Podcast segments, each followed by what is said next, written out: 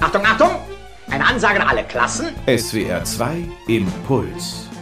Die Meldungen der Woche.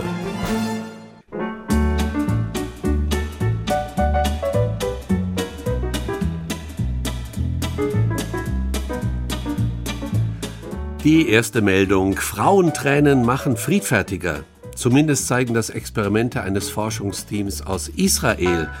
Bei diesen Experimenten nahm rachsüchtiges, aggressives Verhalten bei Männern deutlich ab, wenn sie an Frauentränen rochen. Für ihren Versuch rekrutierte das Team sechs Frauen, die nach eigenen Angaben nah am Wasser gebaut waren, und ließ sie ganz traurige Filme schauen.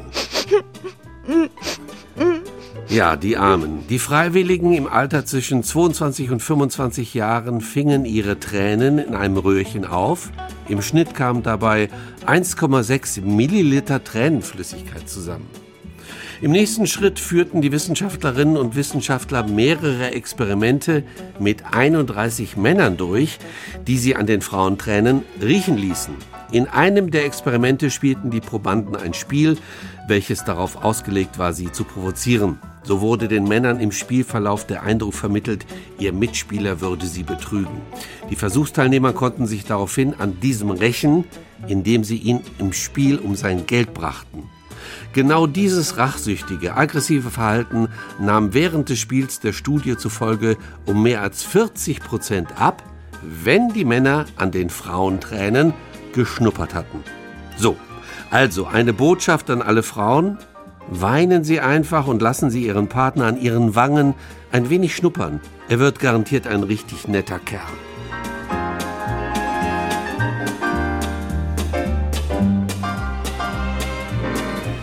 Zweite Meldung Gender Gap bei Lebewesen ohne Zellkern. In der Mikrobiologie können entdeckte Mikroorganismen nach bekannten Persönlichkeiten aus der Wissenschaft benannt werden, um sie zu ehren. Solche sogenannten Eponyme kommen in der Naturwissenschaft oft vor, zum Beispiel bei Röntgenstrahlen, benannt nach dem Physiker Röntgen.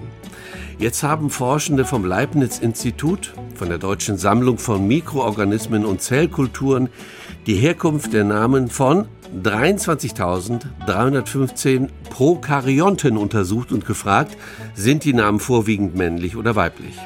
Prokaryonten sind Mikroorganismen ohne Zellkern, zum Beispiel Bakterien. Beim Vergleich aller geehrten Personen von 1823 bis 2022 zeigte sich ein großer Unterschied zwischen Namen, die einen Mann ehren, 84,4 Prozent, und Namen, die eine Frau ehren, nur 14,8 Prozent. Obwohl in den letzten Jahrzehnten wegen methodischer Fortschritte mehr Prokaryonten entdeckt und benannt wurden, waren 1993 und 2015 nur 4 Prozent der geehrten Personen Frauen. Das muss sich ändern. Also, wann gibt es endlich Bakterien, die Elisa oder Ludmilla heißen?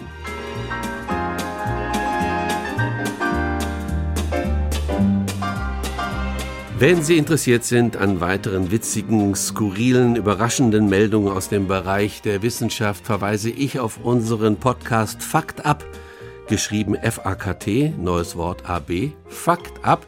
Jede Woche erscheint eine neue Folge, so auch diese Woche Fakt ab, Skurriles aus der Wissenschaft. Den Podcast können Sie abonnieren oder hören überall dort, wo es Podcasts gibt, zum Beispiel in der ARD Audiothek.